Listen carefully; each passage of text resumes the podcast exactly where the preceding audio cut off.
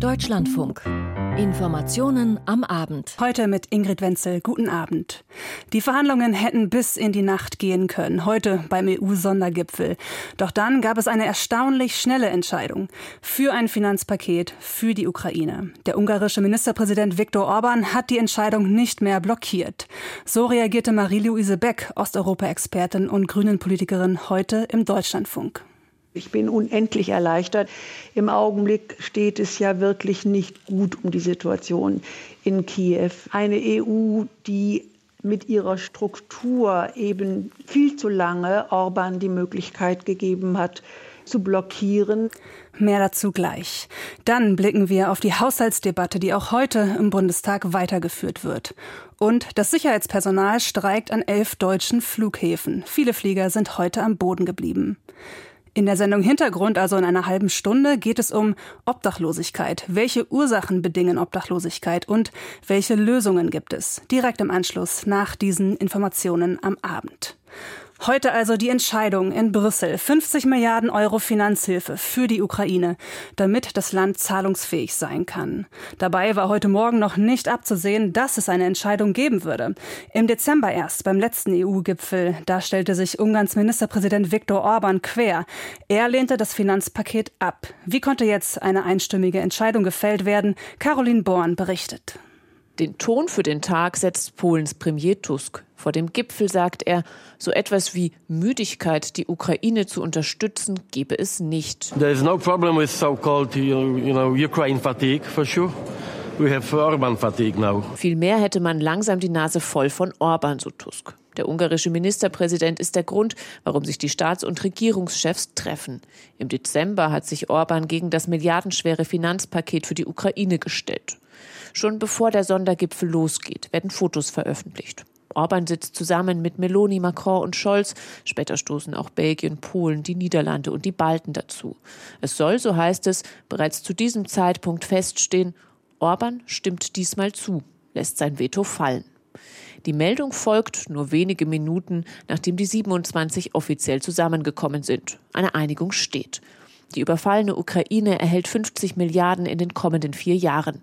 Eine gute Botschaft für das Land, so der deutsche Bundeskanzler, die bis zum Gipfeltag selbst auf der Kippe stand. Und deshalb ist das ja auch mal gut, wenn alle das Gefühl haben, es könnte schwer laufen, aber es ist dann gut gelaufen. Sagt Scholz im Anschluss an den, wie er vermutet, kürzesten EU-Gipfel überhaupt. Erreicht hat der Ungar durch seine Blockade nichts, keine Zugeständnisse. Es soll zwar jedes Jahr eine Debatte geben, aber ohne die Möglichkeit, ein Veto einzulegen. Überprüfen können die Mitgliedstaaten die Zahlungen nach zwei Jahren. Allerdings müssten dem alle zustimmen. Orban hatte genau das Gegenteil verlangt, dass alle jährlich zustimmen müssten. Das hält ihn nicht davon ab, zu behaupten, es gebe nun eine Kontrollmöglichkeit. Seine Botschaft auf X. Elfogadtuk, örülök, hogy a piacok, a gazdaság élet reakciója már most pozitív erre a megállapodásra. Der Markt und die Wirtschaft würden bereits positiv auf die Einigung reagieren. Womöglich liegt hier der Schlüssel. Im Vorfeld waren Pläne an die Öffentlichkeit gelangt, dass Brüssel die am Boden liegende ungarische Wirtschaft weiter schwächen könnte. Ob Orban damit gedroht wurde, die übrigen 26 halten sich bedeckt. Scholz spricht von intensiven und klaren Diskussionen. Das werden Sie schon verstehen, dass ich Ihnen, so sehe ich Ihr Interesse, nachvollziehen kann, da keine Einblicke durchs Schlüsselloch gebe. Was Orban umgestimmt hat, ob ihm das Rampenlicht, in dem er in den vergangenen Wochen stand, genug war, es bleibt offen. Geführt hat seine Blockade dazu, dass er in der EU isoliert ist. Forderungen werden laut, Ungarn das Stimmrecht in der EU zu entziehen, wenn auch verhalten. Erleichterung und Dankbarkeit kommt aus der Ukraine. Die heutige Entscheidung bedeutet für das angegriffene Land Planungssicherheit, um die laufenden Staatsausgaben zahlen zu können. Europa sei standhaft geblieben, so Präsident Zelensky. It is yet another clear sign of your strong unity and support of Ukraine. Er spricht von einem deutlichen Zeichen der Einheit und der Unterstützung für die Ukraine, auch an die USA. Dort stehen die Hilfen für die Ukraine zur Disposition. Die EU-Kommissionschefin von der Leyen hält es auch für ein Zeichen an Putin. These 50 billion euros for four years also send a very strong message to Putin. Die beschworene Einigkeit und die Freude über das schnelle Ergebnis All das verdeckt nicht, dass die EU mit Orban jemanden in ihrer Mitte hat, den sie zwar diesmal zur Zustimmung bewegt hat, der aber nicht davor zurückschrecken dürfte, bei anderer Gelegenheit wieder mit seinem Veto zu drohen. Ein Beitrag von unserer Europakorrespondentin Caroline Born. Ab 19.05 Uhr hören Sie dazu auch einen Kommentar von Klaus Remme. Anlässlich des EU-Gipfels sind auch viele Landwirte nach Brüssel gekommen. Traktoren blockierten Straßen rund um das Europaparlament. Sabrina Fritz. Die Hupen, Knallkörper und Wut der europäischen Bauern konnten die Staats- und Regierungschefs nicht überhören. In der Nacht hatten Landwirte aus ganz Europa Straßen in Brüssel blockiert und Heuballen verbrannt. Es sollen auch Flaschen auf Polizisten geworfen worden sein. Belgien als Gastgeber hätte sich seinen ersten Sondergipfel wahrscheinlich etwas ruhiger gewünscht. Am späten Nachmittag setzten sich der belgische Premierminister De Croo und EU-Kommissionspräsidentin von der Leyen mit Vertretern der Landwirte zusammen. Kommissionspräsidentin von der Leyen sagte weniger Bürokratie zu. Die Sorgen der Bauern sind sehr unterschiedlich. Sie protestieren gegen zu niedrige Preise, zu hohe Umweltauflagen, Bürokratie und Konkurrenz aus der Ukraine. Die Proteste in Brüssel sind die Fortsetzung wochenlanger Bauernproteste in verschiedenen EU-Ländern, darunter auch in Deutschland. Obwohl die EU die Bauern mit Milliarden Euro unterstützt, ist die Unzufriedenheit unter den Landwirten seit Jahren hoch. Sabrina Fritz war das. Und wir schauen nach Berlin. Im Bundestag, da ging heute die Haushaltsdebatte weiter. Gestern gab es die Generaldebatte, heute geht es um einzelne Etats. Im Mittelpunkt die beiden Ministerien von Robert Habeck und Hubertus Heil. Aus unserem Hauptstadtstudio Steffen Wurzel. Arbeits- und Sozialminister Hubertus Heil verantwortet den mit Abstand größten Etat im Bundeshaushalt. Es geht um mehr als 175 Milliarden Euro. Die geplanten Ausgaben hielten das Land zusammen und schützten die Demokratie, erklärte der SPD-Politiker im Bundestag. Er zog eine positive Bilanz der bisherigen Sozialpolitik der Ampelkoalition. Wir haben Steuern und Sozialversicherungsbeiträge für Menschen mit geringem Einkommen gesenkt. Wir haben Hinzuverdienst auch im Bürgergeld verbessert.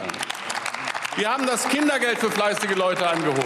Seit Einführung des Mindestlohns haben wir mit dieser Politik über zwei Millionen Arbeitnehmerinnen und Arbeitnehmer aus dem Niedriglohnsektor in besser bezahlte Arbeit gebracht. Abgeordnete der CDU, CSU und der AfD nutzten die Debatte erneut, um die geplanten Ausgaben für das Bürgergeld zu kritisieren.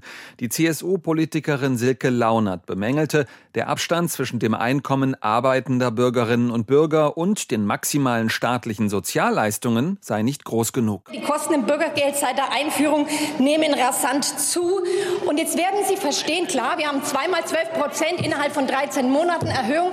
Jeder Arbeiter würde sich freuen, so eine Gehaltserhöhung Zinserhöhung innerhalb von 13 Monaten zu haben. Und da wundert man sich, dass die Leute den Kopf schütteln. Hören Sie auf, solchen Unsinn zu verbreiten, entgegnete Arbeitsminister Hubertus Heil. Der Mindestlohn sei im Vergleichszeitraum stärker gestiegen als das Bürgergeld. Am Lohnabstand habe sich also nichts geändert. Der Sozialdemokrat kündigte für die nächsten Monate zwei Gesetzesvorhaben an, die im Koalitionsvertrag vereinbart wurden. Eine Reform der Rente inklusive Einführung einer Aktienrente und ein Tariftreuegesetz, mit dem etwa staatliche Bauaufträge künftig nicht mehr an Firmen vergeben werden dürften, die Tarifdumping betreiben. Hubertus Heils Ministerkollege Robert Habeck verteidigte am Vormittag im Bundestag seinen Kurs in der Wirtschafts- und Klimapolitik gegen heftige Kritik der Opposition. Die schlechte konjunkturelle Lage in Deutschland habe auch mit den Versäumnissen der CDU geführten Vorgängerregierungen zu tun, verteidigte sich der Bundeswirtschaftsminister. Kein Ausbau der Infrastruktur, keine Investitionen in die Bahn, keine Digitalisierung, kein Smart Metering, kein Fachkräftezuwanderungsgesetz. Sehr geehrte Damen und Herren, wenn wir hier zusammenkommen wollen und wenn wir versuchen wollen, die Probleme zu lösen, dann rate ich zur Selbstkritik. Habeck brachte in seiner Rede ein weiteres Sondervermögen ins Spiel, also neue Sonderschulden, um Unternehmen in Deutschland zu entlasten. Was wäre, wenn wir ein Sondervermögen einführen würden, um die strukturellen Probleme zu lösen, das dann ausgezahlt wird mit dem, was die Unternehmen zu Recht wollen, nämlich Steuervergünstigung, steuerliche Abschreibungsmöglichkeiten zu schaffen. Das ist das, was ich höre aus der Wirtschaft. Ein Wirtschaftschancengesetz mal 10, vielleicht mal 50, um dieses Land nach vorne zu bringen. Für CDU und CSU wies Fraktionsvize Jens Spahn Habecks Vorschlag zurück. Spahn forderte die Bundesregierung zu einer grundsätzlich anderen Wirtschaftspolitik auf. Wir machen uns nicht zum Steigbügelhalter einer Politik, die dieses Land an vielen Stellen planlos, kopflos, chaotisch, mit viel Verunsicherung in der deutschen Wirtschaft, aber sicher auf diese Art und Weise weiter in die Rezession führt. Die AfD kritisierte in den Debatten heute erneut die ihrer Ansicht nach ideologiegeleitete und grundfalsche Politik der Ampelfraktionen. AfD-Redner kritisierten unter anderem Deutschlands Entwicklungshilfe für ärmere Staaten. Das Geld solle besser für die eigene Bevölkerung ausgegeben werden. Steffen Wurzel über die Haushaltsdebatte im Deutschen Bundestag, die noch bis morgen andauert. Ja, und ein weiterer Etat ist das des Bundesverteidigungsministeriums. 100 Milliarden Euro Sondervermögen gab es für die Bundeswehr vor knapp zwei Jahren. Fachleute gehen davon aus, bis Ende 2027 könnte dieses aufgebraucht sein. Und bei der Debatte gestern Abend ging es nicht nur um Zahlen, sondern auch um die Frage, ob die Wehrpflicht wieder eingesetzt werden soll. Frank Kapellan mit den Einzelheiten. Der Verteidigungsminister baut schon einmal vor. Boris Pistorius will sich erst gar nicht lange mit dem Haushalt 2024 aufhalten. In diesem Jahr nämlich sieht es ganz gut aus in seinem Etat. 52 Milliarden Euro kann er ausgeben, dazu rund 20 Milliarden aus dem schuldenfinanzierten Sondervermögen. Spätestens Ende 2027 wird dieser Topf, es waren einmal 100 Milliarden Euro, leer sein. Daher, so Sozialdemokrat Pistorius, werden die Verteidigungsausgaben schon ab 2025 kontinuierlich steigen müssen. Sicherheit gibt es nicht zum Nulltarif, heute nicht und erst recht nicht in ein paar Jahren. Eine verlässliche Verteidigung braucht einen verlässlichen, nachhaltigen und ja, einen steigenden Haushalt. Wenn das Sondervermögen aufgebraucht ist, droht eine riesige Finanzierungslücke. Der Kanzler aber steht im Wort. Mindestens zwei Prozent des Bruttoinlandsproduktes will Olaf Scholz in die Verteidigung stecken. Das gilt auch in den 30er Jahren. Darauf hat er sich jetzt schon festgelegt. Diese Zusage gilt. Deshalb arbeiten wir an einem Anpassungspfad für den Verteidigungshaushalt, der dies auch nach Verausgabung des Sondervermögens sicherstellt. Wie dieser Pfad aussehen könnte, darüber aber besteht große Unklarheit. Schon ab 2028 könnten 58 Milliarden Euro für die Verteidigung fehlen. Das will der Spiegel von Experten des Ministeriums erfahren haben. Sollte also ein weiteres Mal der Weg über ein Sondervermögen gegangen werden, über eine Umgehung der Schuldenbremse per Grundgesetzänderung, also mit Unterstützung der Union, wie seinerzeit gleich nach dem russischen Überfall auf die Ukraine? Michael Roth, Sozialdemokrat, Vorsitzender des Auswärtigen Ausschusses, macht gegenüber dem Deutschlandfunk klar, dass dies eine gute Option wäre. Der Vorteil des Sondervermögens bestand darin, dass wir über einen längeren Zeitraum Planungssicherheit haben.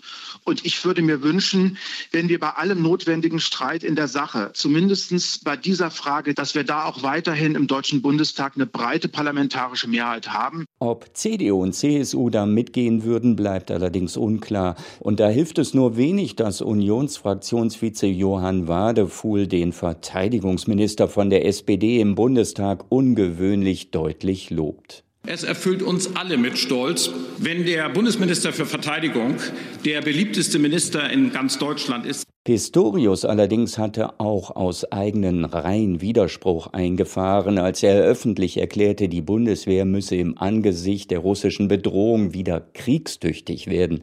Dafür allerdings braucht die Bundeswehr auch das nötige Personal. Mindestens 20.000 Frauen und Männer fehlen bis zum Jahr 2030. Erneut bringt der Verteidigungsminister daher die Frage der Rückkehr zur Wehrpflicht auf. An der Debatte kommen wir nicht vorbei, betont Pistorius und wirbt für eine offene Diskussion. Meine Aufgabe als Verteidigungsminister ist, alle denkbaren Modelle auf ihre Machbarkeit für Deutschland zu überprüfen. Das schwedische Modell ist eins. In Schweden wird zwar ein ganzer Jahrgang auf Tauglichkeit gemustert, nur ein ausgewählter Teil aber, derzeit etwa 10 Prozent, tritt dann tatsächlich den Dienst an. Aus unserem Hauptstadtstudio war das Frank Kapellan. Heute Nachmittag ging es im Bundestag nicht nur um Etats, es gab auch eine Debatte zum Wahlrecht. Und zwar, wie Wahlkreise zugeschnitten werden. Dazu Wladimir Balzer. So ausführlich wurde bisher selten über einen einzelnen Bundestagswahlkreis debattiert. Aber an dem Wahlkreis Augsburg-Stadt entzünden sich die Geister. Vor allem die der CSU-Opposition, weil sie sich benachteiligt fühlt. Denn der Wahlkreis wird nun geändert. Er verliert die Augsburg-nahe CSU-Hochburg Königsbrunn an einen neuen Wahlkreis. Für die Union ist damit klar, dass es sich nicht um eine legitime Wahlkreisreform handelt, die übrigens von der Bundeswahlleiterin gutgeheißen wurde, sondern um eine politische Manipulation zugunsten der grünen Kulturstaatsministerin Claudia Roth. Denn Augsburg-Stadt ist ihr Wahlkreis, auch wenn sie dort eh nur über die Parteiliste, also mit den Zweitstimmen gewählt wurde. Der Manipulationsvorwurf von Fraktionschef Merz wurde auch heute noch einmal von seinem CDU-Kollegen Philipp Amthor wiederholt. Auch im Nachklang der Wahlrechtsreform vom letzten Jahr, in der unter anderem Überhangmandate abgeschafft wurden was gerade der CSU ein Dorn im Auge ist. Operationen am Wahlrecht, auch wenn sie vermeintlich klein sind, sie sind immer Operationen am offenen Herzen der Demokratie. Und wie operieren Sie mit der Ampelmehrheit an diesem Herzen der Demokratie? Es ist ganz einfach. Erstens gegen alle Regeln ärztlicher Kunst und zweitens, Sie riskieren den Tod des Patienten. Dabei gilt dieser neue Zuschnitt der Wahlkreise in der Augsburger Region als notwendig, denn sie haben keine reguläre Größe mehr. Etwa Augsburg-Land, zu dem nun die erwähnte CSU-Hochburg Königsbrunn zählen wird, hat zu viele Bewohner für einen Wahlkreis. Es dürfen nicht mehr als 25 Prozent über dem Bundesdurchschnitt sein. Das ist hier der Fall, also muss neu aufgeteilt werden. Es entsteht ein neuer Wahlkreis, der aus Teilen von Augsburg-Land, Neu-Ulm und Ostallgäu bestehen wird und Memmingen heißen wird. Stefan Thome von der FDP-Fraktion verteidigt die neuen Wahlkreise. Wie kann man dann darauf kommen, zu sagen, das ist irgendwie politisch manipuliert? Das ist unlogisch. Es hätte kein Weg daran vorbeigeführt, diese Wahlkreise neu zuzuschneiden, meine Damen und Herren. Das bedeutet aber eben auch die Auflösung eines Wahlkreises in Sachsen-Anhalt, weil der wiederum zu dünn besiedelt war. Es geht um den Wahlkreis Anhalt, wo unter anderem Bitterfeld und Köthen zu finden sind. Petra Sitte von der Linkspartei verwies auf die Schwierigkeiten demokratischer Repräsentation, wenn Wahlkreise zu groß werden. In Ostdeutschland entstehen Wahlkreise, muss man sich auf der Zunge zergehen lassen, die sind doppelt so groß wie das Saarland. Das bedeutet, der direkte Kontakt zwischen Abgeordneten und Wählerinnen und Wählern wird immer mehr zur Kilometerentscheidung. Und das ist hochproblematisch, weil dabei demokratische Vertretungslücken entstehen. Hier zeigen also die Zuschnitte von Wahlkreisen, wie sich Bevölkerung entwickelt welche Region Zulauf erhält und welche immer mehr Menschen verliert. Und welche Folgen das hat für die Nähe der Kandidaten zu ihren Wählern. Wladimir Balzer war das aus unserem Hauptstadtstudio. Mehr als 1,6 Millionen Menschen haben eine Petition unterzeichnet, die fordert, einige Grundrechte von AfD-Politiker Björn Höcke einzuschränken. Heute wurde sie überreicht. Bianca Schwarz. Die Hürden für den Entzug der Grundrechte sind hoch. Nur das Bundesverfassungsgericht in Karlsruhe könnte dies nach einer sorgfältigen Prüfung entscheiden. Voraussetzung ist laut Artikel 18 des Grundgesetzes, dass eine Person eine Gefahr darstellt für die freiheitlich-demokratische Grundordnung. Auch der Weg zum Grundrechteentzug ist komplex. Damit der Fall Höcke überhaupt beim Bundesverfassungsgericht landet, muss erstmal jemand beantragen, dass Höcke die Grundrechte weggenommen werden. Das können nur Bundestag, Bundesrat oder eine Landesregierung. Britta Hasselmann ist die Fraktionschefin der Grünen und hat die 1,6 Millionen Unterschriften heute entgegengenommen. Sie will prüfen, ob sie das Anliegen in den Bundestag trägt. Allerdings, selbst wenn der Antrag gestellt wird, das daran anschließende Verfahren beim Bundesverfassungsgericht könnte Jahre dauern. Es ist nahezu ausgeschlossen, dass die Prüfung bis zur Thüringer Landtagswahl in diesem Herbst beendet wäre. Björn Höcke ist Partei- und Fraktionschef der Thüringer AfD, die vom Verfassungsschutz als rechtsextrem eingestuft wird. Er selbst darf laut einem Gerichtsurteil als Faschist bezeichnet werden. Bianca Schwarz war das über die Petition Wehrhafte Demokratie Höcke stoppen. Und auch in den nächsten Tagen sind wieder Demonstrationen angekündigt gegen Rechtsextremismus in zahlreichen Städten wie in Bielefeld, Speyer oder Kiel. Es ist Bewegung drin in der Bevölkerung nach den Enthüllungen des Rechercheteams Korrektiv. Und der ARD Deutschland Trend hat die politische Stimmung gemessen. Einzelheiten dazu nun von Lothar Lenz. Gerät Deutschland in den Griff von Rechtsextremisten? Weit mehr als eine Million Menschen haben in den letzten Tagen und Wochen demonstriert gegen die AfD und ihre Gedankenspiele von einer massenhaften Ausweisung von Migranten. Weil es, glaube ich, wichtig ist, ein Zeichen zu setzen und äh, zu sehen, dass wir nicht alleine sind. Ich selbst bin ein klassisches Gastarbeiterkind mit griechischem Pass. Das ist meine Heimat. Ich bin wirklich überrascht worden durch die Enthüllungen. Wollen wir hoffen, dass es nicht zu spät ist. Drei stimmen aus einer großen Mehrheit. 72 Prozent der erwachsenen Deutschen haben Verständnis für die Großdemonstrationen gegen Rechtsextremismus. Das ermittelte Infratest DIMAP für den ARD Deutschland Trend. Auch der Bundeskanzler sagte im Bundestag, er sei froh, dass so viele Bürgerinnen und Bürger über alle Parteigrenzen hinweg gemeinsam in Deutschlands Straßen zusammenkommen und für die Demokratie, für unser Grundgesetz und gegen das Vergessen demonstrieren. Fragt man die Wahlbevölkerung nach den größten Gefahren für die Demokratie, dann ist der Rechtsextremismus das meistgenannte Stichwort vor der, wie es heißt, Abgehobenheit der Politik und dem Thema Migration. Die Anhänger der AfD dagegen ficht all das nicht an. Von ihnen sagen zwei Drittel, es sei ihnen egal, dass die Partei in Teilen als rechtsextrem gilt. Und knapp die Hälfte ist der Ansicht, dass die AfD zwar keine Probleme löse, aber wenigstens die Dinge beim Namen nenne. Die Dinge, das ist vor allem der Zuzug von Migranten nach Deutschland, den wolle die AfD konsequenter bekämpfen als andere Parteien, sagt ebenfalls etwa die Hälfte ihrer Anhänger.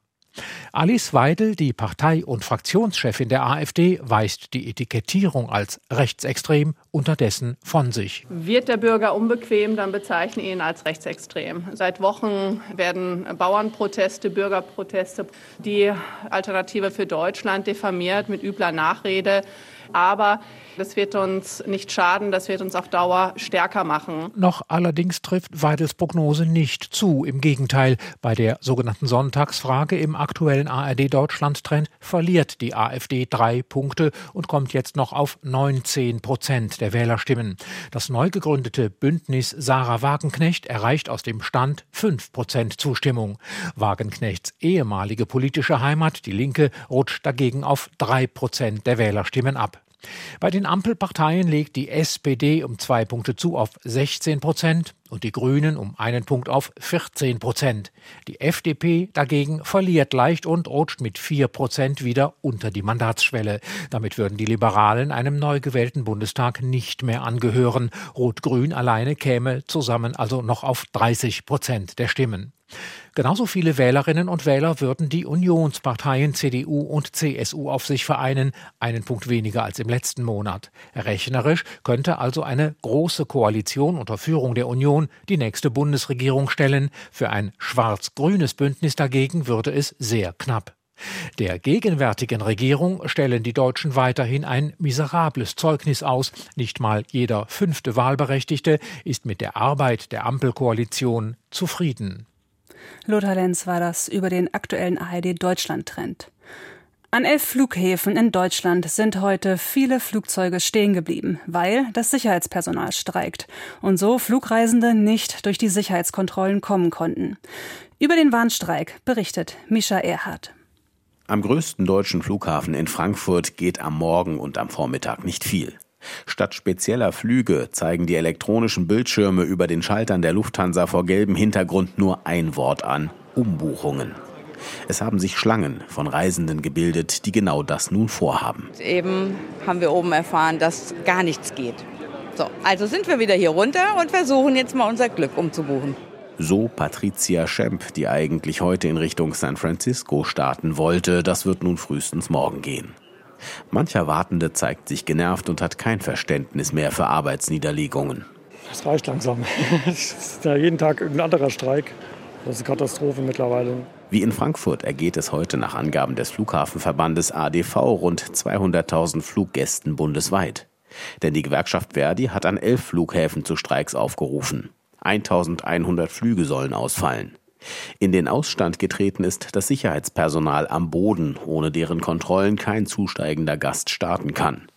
Was im Hintergrund auch heute möglich ist, sind in der Regel Transitflüge meist aus Übersee, denn bei denen bleiben die Passagiere in den Bereichen hinter den Sicherheitskontrollen und müssen diese nicht noch einmal passieren. Auch ankommende Flüge sind in der Regel noch möglich. In Frankfurt sind rund ein Drittel aller Flüge abgesagt. Am Flughafen Berlin-Brandenburg sind alle Abflüge heute gestrichen. Eine Sprecherin des Flughafens Köln-Bonn gibt an, dass dort nahezu alle Flüge ausfallen. Betroffen sind auch die Flughäfen etwa in Hamburg, Bremen, Leipzig und Dresden oder Stuttgart. In Bayern gelten andere Tarifverträge, deswegen wird der Flughafen München heute nicht bestreikt. Verdi hat zu dem Streik aufgerufen, weil aus Sicht der Gewerkschaft die Tarifverhandlungen stocken. Wir haben jetzt schon drei Verhandlungsrunden hinter uns gebracht mit dem Arbeitgeberverband, mit dem BDLS. Erklärt Matthias Venema von Verdi die Gründe für den Warnstreik. Und es ist zwar so ein Angebot vorgelegt worden, das aber nur unter der Prämisse, dass es eben auch eine Schlichtungsvereinbarung geben soll.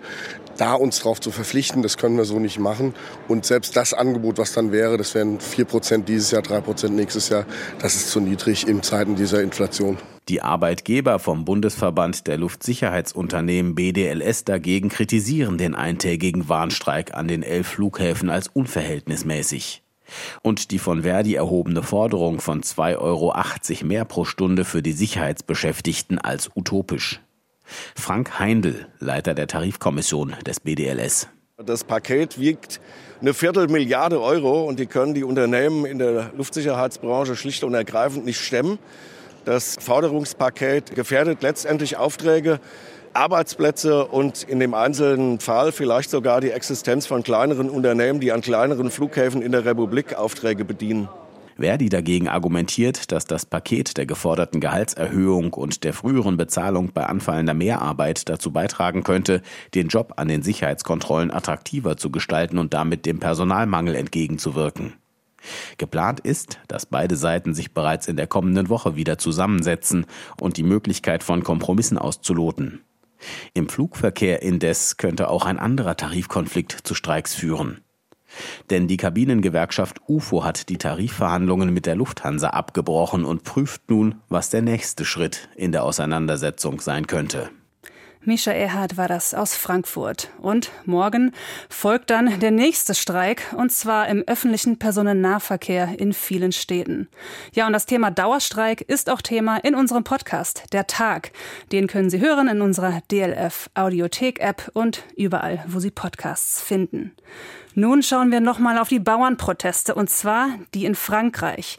Dort gibt es neue Hilfszusagen von der Regierung. Stefanie Markert mit den aktuellen Entwicklungen. Frankreichs größte Bauerngewerkschaft FNSEA und die Vereinigung junger Landwirte haben zu einem Ende der Straßenblockaden aufgerufen. Alle sollten nun sicher auf ihre Höfe zurückkehren. Zuvor hatte Premier Attal live im Fernsehen eine erneute Salve an Maßnahmen zum Schutz der Landwirtschaft angekündigt. In den letzten Tagen hatte er sich rund ein Dutzend Stunden mit den Protestierenden ausgetauscht. Nun wird es neue Finanzhilfen, Milliarden für Kredite, erleichterte Übergaben der Höfe an die nächste Generation geben und die Lebensmittel Souveränität soll im Gesetz verankert werden.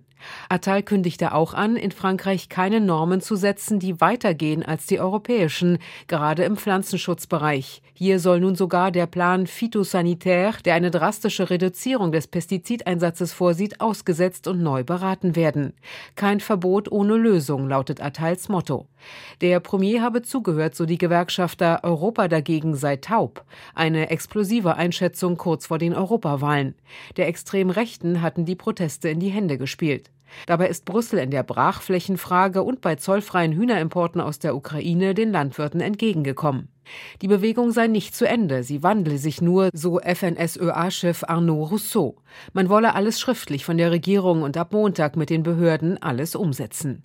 Bis zur Pariser Landwirtschaftsmesse Ende Februar prüfe man, ob die Regierung es ernst meine. Bis Juni, also bis zu den Europawahlen, müssten konkrete Ergebnisse da sein. Wenn nicht, könne das katastrophale Folgen haben. Die Bauern könnten dann nicht nur mit Traktoren Frankreichs Straßen blockieren, sondern mit ihren Stimmzetteln Europa. Stefanie Markert war das. In Bonn sind Urteile gegen britische Cum-Ex-Manager gesprochen worden. Sie haben sich Steuern erstatten lassen, die sie nicht gezahlt hatten. Jochen Hilgers. Auch in diesem Verfahren hat das Bonner Landgericht hohe Strafen verhängt. Wegen Steuerhinterziehung in besonders schwerem Fall muss ein 55-jähriger Angeklagter für vier Jahre und zehn Monate ins Gefängnis. Sein mitangeklagter ehemaliger Kollege bekam drei Jahre und sechs Monate Haft. Daneben müssen beide Briten zusammen 1,9 Millionen Euro zahlen. Beide waren laut Gericht maßgebliche Entscheidungsträger, schillernde Geschäftsleute und zentrale Figuren in dem Cum-Ex-Steuerkarussell. Es gilt als wahrscheinlich, dass beide Angeklagten über ihre Anwälte Revision einlegen werden. Von Erfolg war das in vergleichbaren Fällen in der Vergangenheit nicht gekrönt. Bisher bestätigte der Bundesgerichtshof die Cum-Ex-Urteile aus Bonn. Zwei Entscheidungen stehen noch aus. Bonn hatte als erstes Gericht überhaupt Cum-Ex-Geschäfte als illegal angesehen und war später mit dieser Rechtsauffassung vom Bundesgerichtshof bestätigt worden. Die Prozesse rund um das Steuerkarussell nehmen Fahrt auf. In der kommenden Woche beginnt bereits das nächste Verfahren in dem Komplex. Die Staatsanwaltschaft ermittelt insgesamt gegen rund 1700 Verdächtige. Jochen Hilgers war das. Und das waren die Informationen am Abend. Mein Name ist Ingrid Wenzel. Ich bedanke mich fürs Zuhören und wünsche Ihnen noch einen guten Abend.